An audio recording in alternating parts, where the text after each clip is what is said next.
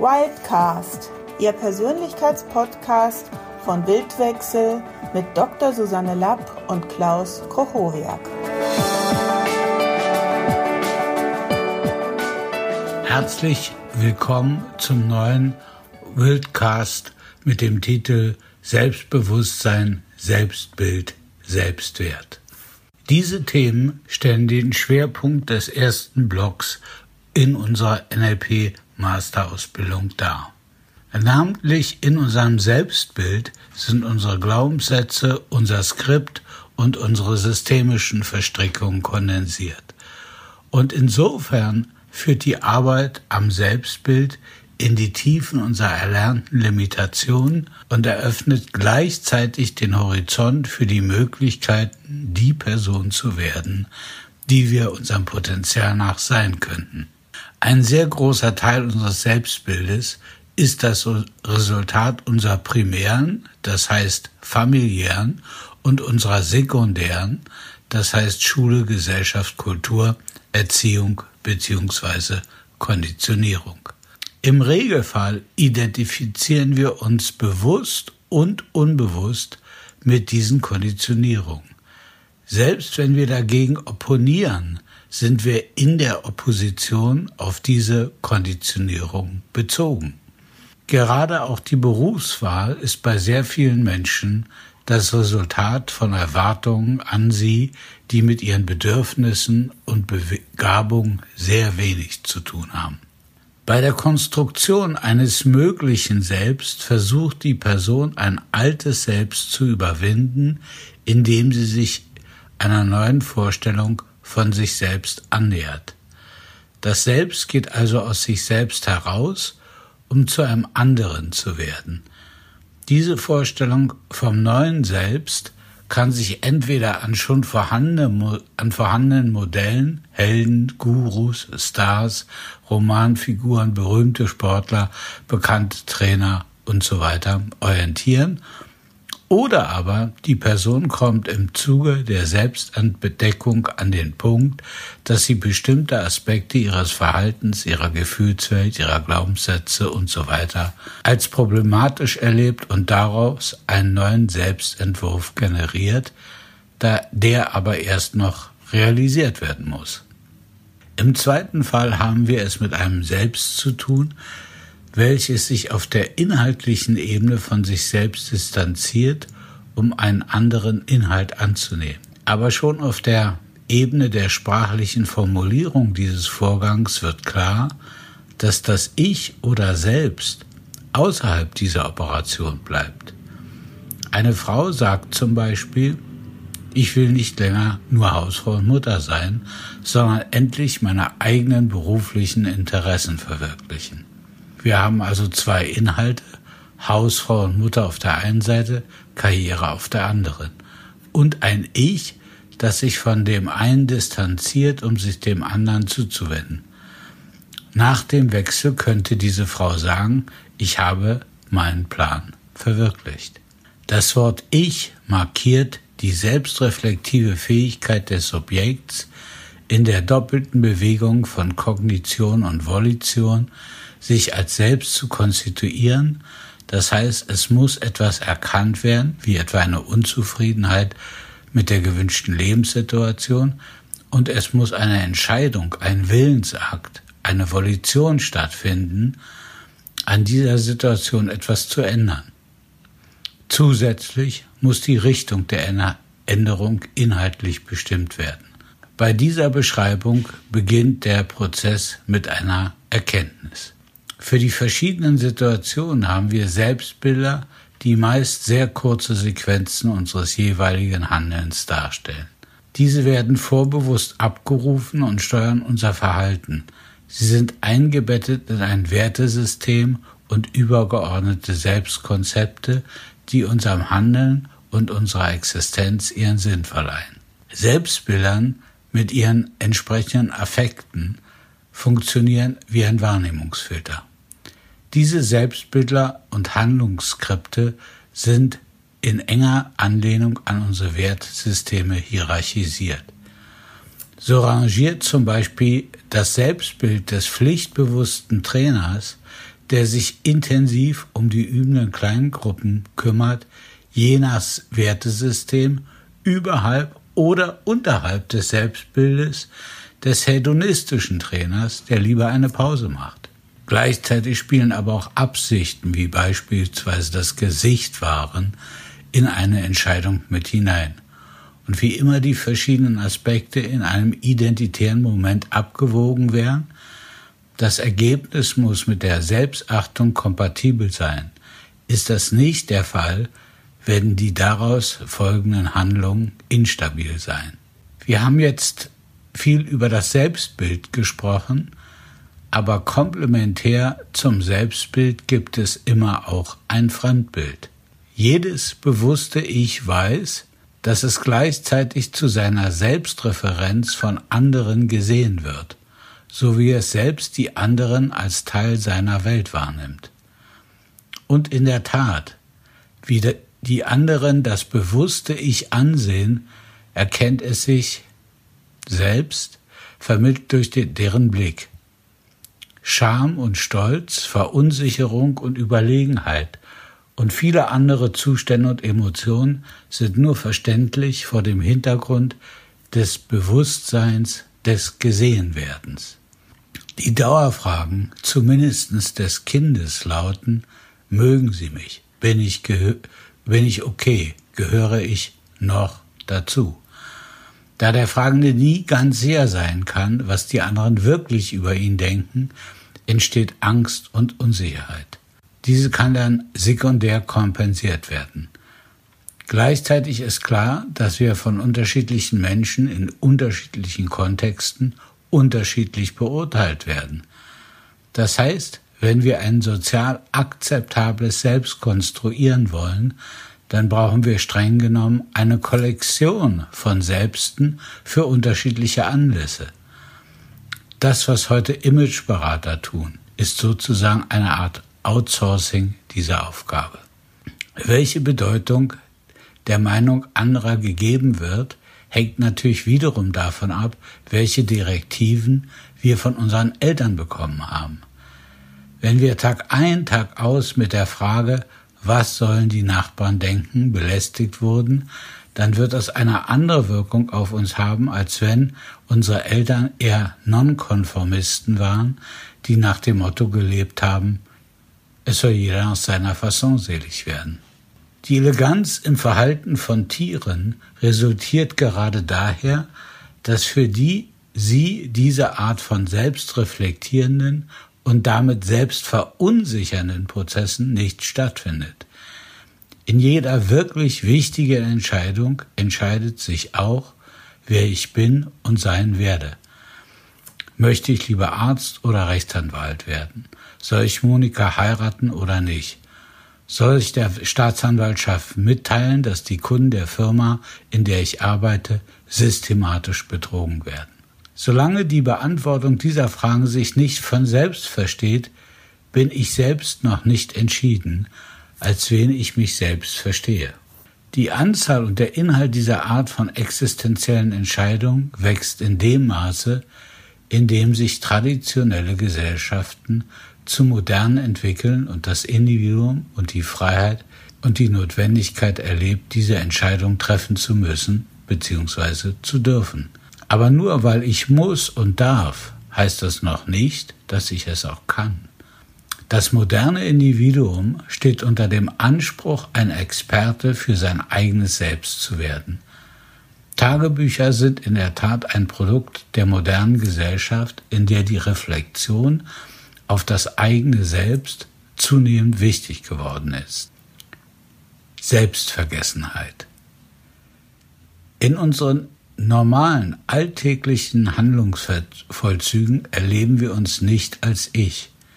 Erst wenn wir beginnen, auf uns selbst zu reflektieren, erscheint das Ich als Teil unserer Selbstwahrnehmung. Selbstvergessenheit ist also nicht nur in besonderen Zuständen, zum Beispiel Flow, etwas Typisches für uns, sondern eigentlich der Normalfall. Menschen, die die Angewohnheit haben, sehr viel über das, was sie gerade tun, zu reflektieren, erzeugen dadurch eher Unsicherheit und Hemmung. Wir können jetzt die Frage stellen, ob das Ich auch da ist, wenn ich es gerade nicht erlebe, oder ob es erst durch den Prozess der Zuwendung des Bewusstseins auf sich selbst entsteht. Je weniger wir über uns selbst nachdenken, desto höher ist unser Selbstwertgefühl. Dies ist sicherlich einer der Gründe, warum die meisten Menschen sich selbst nicht gerne in einem Video betrachten oder überhaupt im Mittelpunkt der Aufmerksamkeit stehen, da sie dann den beurteilenden Blicken der anderen ausgesetzt sind und sich die virtuelle Frage stellen, was denken die über mich? Wenn Menschen ihr reales Selbst mit ihrem idealen Selbst vergleichen und eine deutliche Differenz wahrnehmen, dann empfinden sie, dann empfinden sie vor allem Traurigkeit. Wenn sie ihr reales Selbst mit ihrem Ort Self oder wie sie sein sollten vergleichen und eine deutliche Differenz wahrnehmen, dann empfinden sie vor allem Angst. Wenn wir unser Ideal nicht erreichen, ist unsere Zugehörigkeit zu unserer Familie, unseren Freunden oder der Gesellschaft nicht ernsthaft in Frage gestellt. Wenn wir aber den Ansprüchen, die von anderen an uns gestellt werden, nicht entsprechen, dann droht immer zumindest ein partieller Verlust der Zugehörigkeit. Wenn die Diskrepanz zwischen unserem Ideal und unserem realen Selbst sehr klein oder gleich Null ist, dann empfinden wir Freude. Ist die Diskrepanz zwischen unserem realen Selbst und dem Ort Self klein, dann empfinden wir nach diesen Unterscheidungen Untersuch na, dann empfinden wir nach diesen Untersuchungen Befriedigung und eine Art Beruhigung, da wir wissen, dass keine Bestrafung droht. Hellinger spricht in diesem Zusammenhang von Unschuld. Wir fühlen uns unschuldig, da wir, den da wir mit den Anforderungen im Reinen sind. Sich reflexiv auf sich selbst zu beziehen, ist beim Erlernen und Verbessern neuer Fähigkeiten sinnvoll. Aber extrem hinderlich und störend, wenn wir das Erlernte anwenden. Es verhindert die Eleganz und den Fluss in unserem Verhalten. Selbstbewertung. Beim Thema Selbstbewertung geht es im Wesentlichen um zwei Fragen. Erstens, wie wissen wir, welche Art von Person wir sind? Zweitens, wie gut sind wir bei verschiedenen Tätigkeiten? Zur Beantwortung der zweiten Frage können wir uns zum Beispiel mit anderen vergleichen, externe Referenz. Mit wem wir uns allerdings vergleichen, entscheiden wir selbst, interne Referenz. Bei jedem dieser Vergleiche gehen wir implizit davon aus, dass der Vergleich sinnvoll ist. Dies muss, muss aber nicht der Fall sein. Wenn man beispielsweise gerade beginnt, Klavier zu spielen, dann macht es keinen Sinn, sich mit Rubinstein zu vergleichen. Wenn man sich aber mit sich selbst vergleicht, wie man ein Stück heute gespielt hat und vor einem Monat gespielt hat, dann kann man einen Fortschritt erkennen, auch wenn er klein ist. Wenn man sich mit einem Mitschüler vergleicht, dann kann man feststellen, dass dieser größer oder klein, größere oder kleinere Fortschritt gemacht hat als man selbst. Dies kann bedeuten, dass er mehr oder weniger geübt hat oder mehr oder weniger Talent hat oder beides. Jede soziale, jeder soziale Vergleich kann uns deprimieren oder motivieren. Er kann uns aber auch ermöglichen, etwas über uns zu lernen, wo wir relativ zu anderen stehen.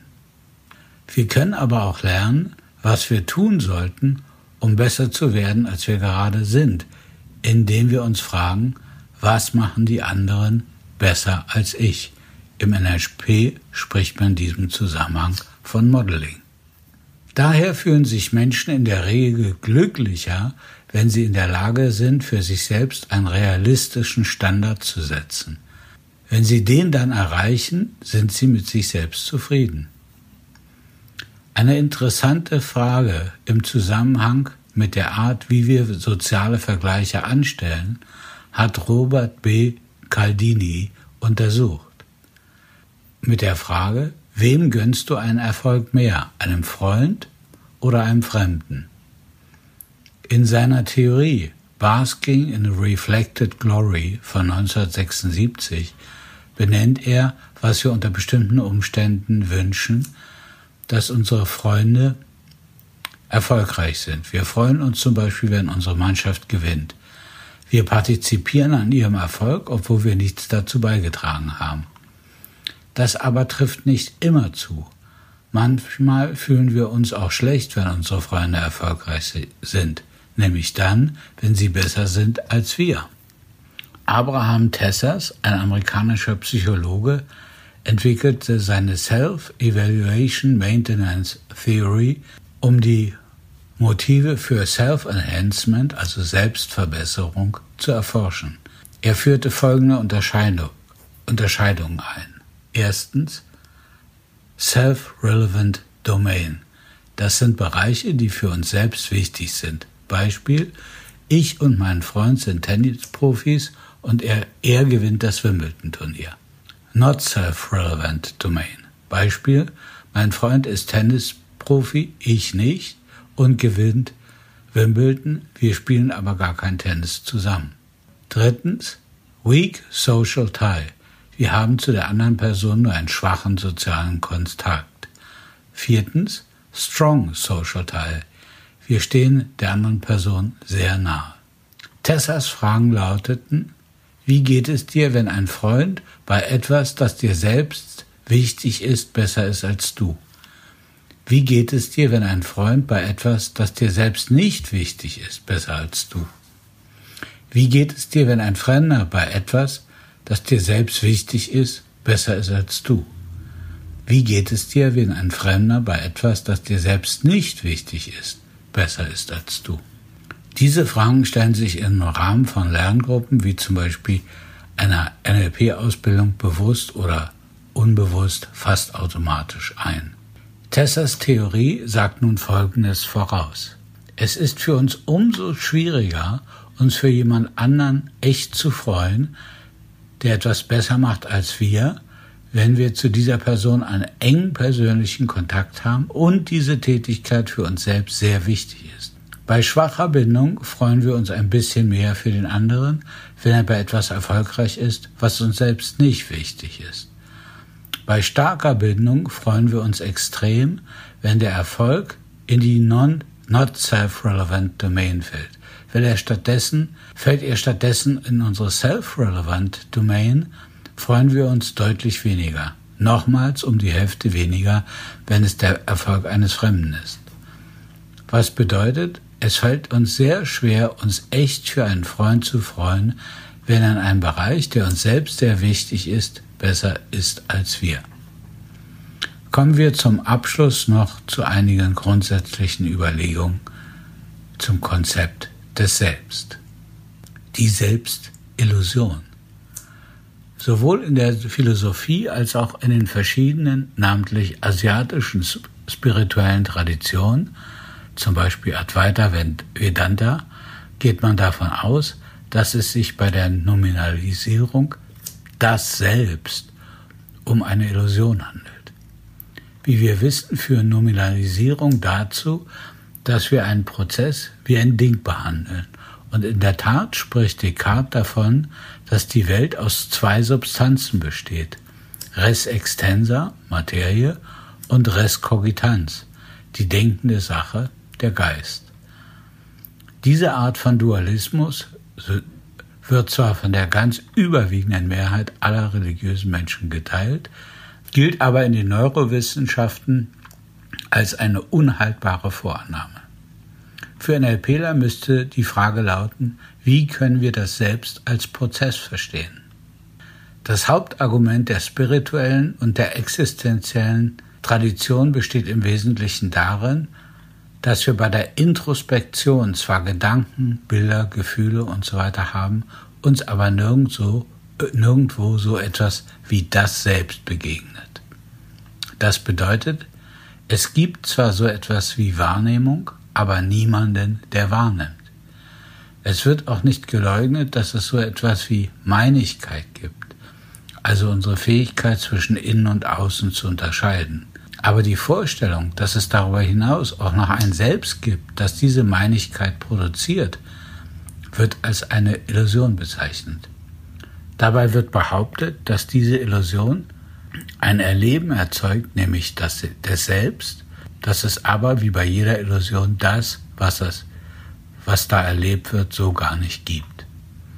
Ein gutes Beispiel sind die verschiedenen optischen Illusionen. Sie sind das Ergebnis einer Interpretation der Sinnesdaten durch unser Gehirn. Und mehr noch, sie verschwinden nicht dadurch, dass wir wissen, dass es sich um eine optische Täuschung handelt.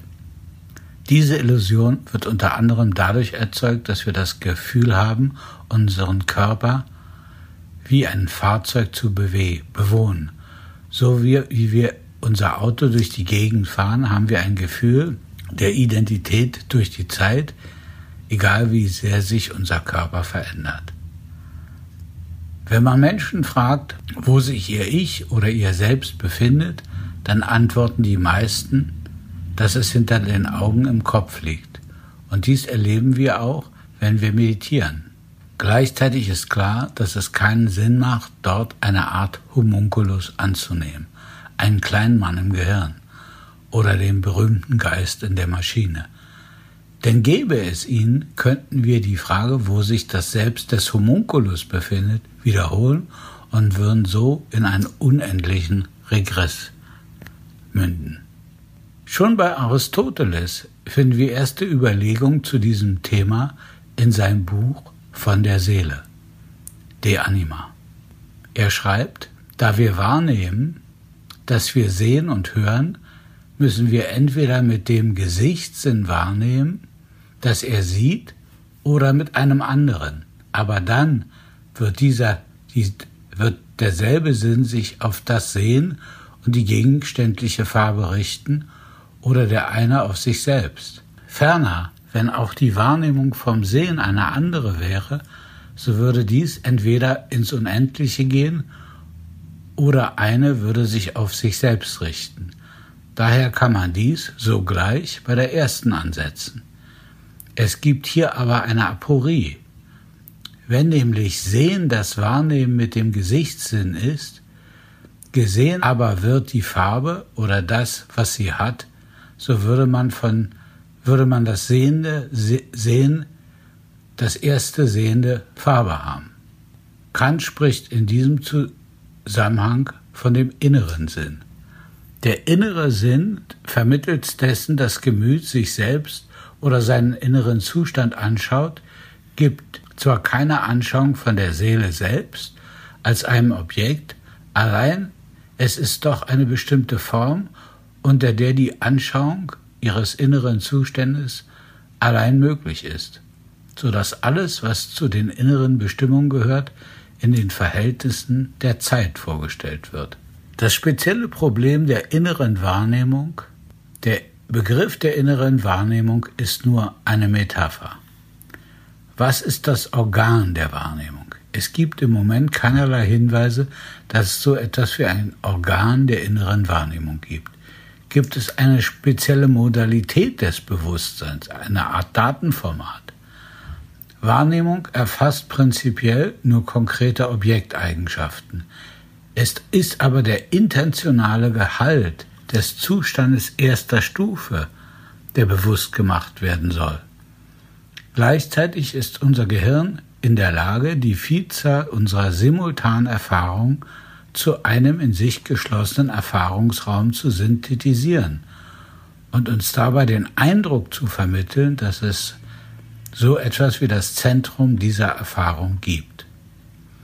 Auch die heutige Gehirnforschung beziehungsweise die Gehirnforscher, die sich mit den neurologischen Grundlagen des Selbstgefühls beschäftigen, sind sich einig, dass es keinen Sinn macht, von dem selbst zu sprechen. Um genauer zu verstehen, wie die Erlebnisse zu interpretieren sind, ist es wichtig, sich bewusst zu machen, dass unser Gehirn in jeder Hemisphäre eine eigene Form des Selbstempfindens erzeugt. Diese Einsicht verdanken wir den Versuchen mit Split-Brain-Patienten, bei denen die beiden Gehirnhälften operativ separiert wurden in das Corpus callosum durchtrennt wurde. Das Selbst in der linken Gehirnhälfte in der auch unser Sprachzentrum lokalisiert ist, ist unser linguistisches Selbst. Jenes, das wir in, unserer alltäglichen Verrichtungen erleben und aus dem heraus wir unsere soziale Kommunikation organisieren. Das Selbst der rechten Hemisphäre kann als unser emotionales Selbst verstanden werden. Zwischen beiden Hemisphären gibt es viele neuronale Verbindungen. Wenn, wir wenn uns beispielsweise jemand lobt, dann verstehen wir nicht nur die Worte, wir fühlen uns auch besser und umgekehrt. Michael Gazzangia hat sich über Jahrzehnte mit der speziellen Untersuchung von Split-Brain-Patienten beschäftigt und auf der, Arbeit, auf der Basis dieser Arbeit die Idee des Interpreter entwickelt. Das ist der Teil von uns, der eine einheitliche Interpretation unserer Welt und Selbsterfahrung hervorbringt. Er kam zu dieser Idee, weil er die Split-Brain-Patienten befragte, wie sie sich erklärten, dass sie offensichtlich etwas wussten, was ihnen nicht bewusst war. Ihre isolierte rechte Hemisphäre hatte etwas erkannt, konnte es aber nicht an die linke bewusste Gehirnhälfte weiterleiten. Alle Befragten erzeugten sofort eine scheinbar rationale Erklärung. So wurde etwa einem Patienten das Wort rot über das rechte Sehfeld in die linke Hemisphäre eingespielt. Er wusste also, dass er das Wort rot gelesen hatte. In das linke Sehfeld, also in die rechte Hemisphäre, wurde das Bild einer Banane eingespielt. Dann wurde der Patient aufgefordert, malen Sie, was Sie sehen. Er malte eine Banane mit einem roten Filzstift. Dies war erst einmal überraschend, da ja da Bananen ja gelb sind. Auf die Frage, warum er eine rote Banane gemalt hat, antwortete er, ich weiß nicht, aber mit der linken Hand ist eine Banane am einfachsten zu malen.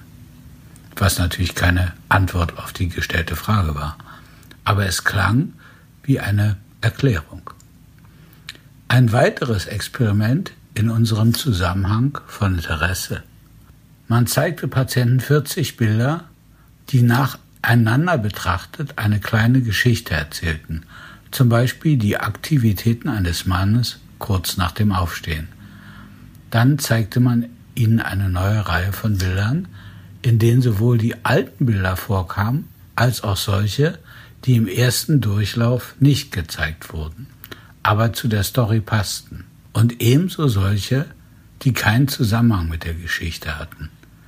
Die linke Hemisphäre hatte natürlich die Story erkannt und identifizierte alle Bilder als falsch, die nichts mit der Story zu tun hatten, tendierte aber dazu, Bilder, die sie nicht gesehen hatte, welche aber zur Story passten, als gesehen zu interpretieren. Ganz anders die rechte Hemisphäre. Sie interpretiert nicht. Sie entwirft keine Story und ist daher viel besser in der Lage, die später ergänzten, passenden Bilder als im ersten Durchlauf nicht gesehen zu erkennen. In einem anderen Experiment wurden den Patienten ein beängstigender Film in die rechte Hemisphäre eingespielt und die linke sah nur eine weiße Fläche. Auf die Frage, was sie gesehen haben, antworteten sie eine weiße Fläche. Allerdings fühlten sie sich irgendwie ängstlich. Und die Erklärung zu diesem Gefühl zielten auf den Raum, den Versuchsleiter und so weiter. Das heißt, der Interpreter in der linken Hemisphäre versucht sofort eine einigermaßen plausible Erklärung für die Situation zu erzeugen. Gazzangier zieht aus seinem Experiment folgende Schlussfolgerung. Der Interpreter ist nur so gut wie die Daten, die er zur Verfügung hat. Unsere Realität ist virtuell. Läsionen verschiedener Gehirnareale verhindern, dass der Interpreter die geeigneten Informationen erhält und so zum Beispiel nicht in der Lage ist, seine eigene Hand zu erkennen. Die erlebte Einheit unserer Erfahrung ist das Produkt einer speziellen Region in der linken Hemisphäre, dem Interpreter. Der Interpreter ist eine Spezialisierung in der linken Hemisphäre, die mit unserer Sprachfähigkeit zu tun hat Und nur wir Menschen haben diese Fähigkeit. Sie ist der Trigger für unsere Überzeugungen und Beliefs. Wir bilden unser Weltmodell, nachdem unbewusste Prozesse in unserem Gehirn die Daten aufbereitet haben.